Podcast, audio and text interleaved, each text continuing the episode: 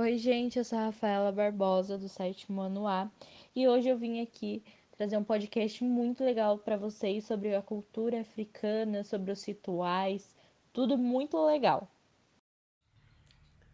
Olá, eu sou o Emerson, sou professor de capoeira na Escola Cultural Brasileira, sou contramestre de capoeira Angola e mestre de cultura. Olá, eu sou a Kênia, sou professora de música na Escola Cultural Brasileira, sou cantora e também pratico a arte da capoeira Angola. E hoje nós estamos aqui para falar um pouquinho da nossa cultura. Então, vamos para a primeira pergunta. Como eles ajudaram na agricultura e mineração? Eles ajudavam na agricultura e na mineração da seguinte forma: eles tinham já a técnica de agricultura que eles usavam lá na terra deles né? e de mineração também. E o colonizador desconhecia o solo. O solo daqui era mais parecido com o solo africano do que com o solo do colonizador. Então, nisso, eles eram o tempo todo é, indagados por que e como fazer, como que dá certo. Então, no final de tudo, eles foram a máquina e a sabedoria. Eles tinham a sabedoria de entender as fases da lua o que plantar, em que posição e de que maneira plantar. E na mineração, eles sabiam onde e como cavar, como retirar do solo de maneira mais fácil o que iam ter que tirar. Né? Técnicas que eles já tinham desenvolvido ao decorrer dos tempos lá na terra deles também. Como eram as danças nas tribos africanas? As danças tribais aconteciam da seguinte forma: cada tribo, como eu disse antes, cultuava um orixá, um deus diferente, e a dança naquela tribo sempre vai representar aquele deus. Né? E assim como outra tribo, tribo é, dança de outra forma, porque representa um outro deus, mas é, é muitas danças para homenagear, né? e ao som de tambores, muita música as tribos africanas, ao mesmo tempo que era festa para dançar, também era festa para cantar, porque sem música não acontecia nada. Eles dançavam também quando nascia uma criança, uma conquista muito grande, de repente uma vitória na guerra, quando morria um ancião. Tudo isso é comemorado né, na, dessa forma. E tudo isso era motivo de dança e festejo ao som de bom e belos tambores e muita comida e bebida. Por que pintavam o corpo? Eles pintavam o corpo por vários motivos: para festa, para guerra, para homenagear e cultuar os seus próprios orixás. E essas pinturas tinham a ver com as tribos deles, né? E as pinturas podiam ser de paz, de amor, de guerra ou até mesmo de fé.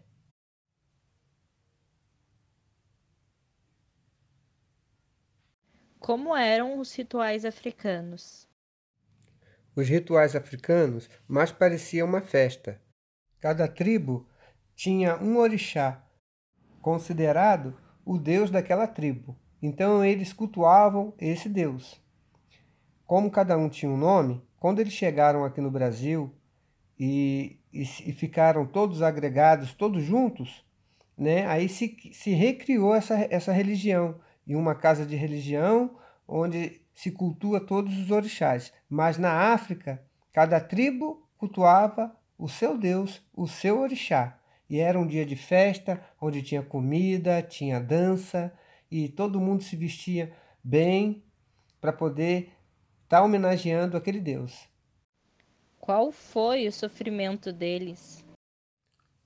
O sofrimento deles foram demais, começando com o dia a dia, né?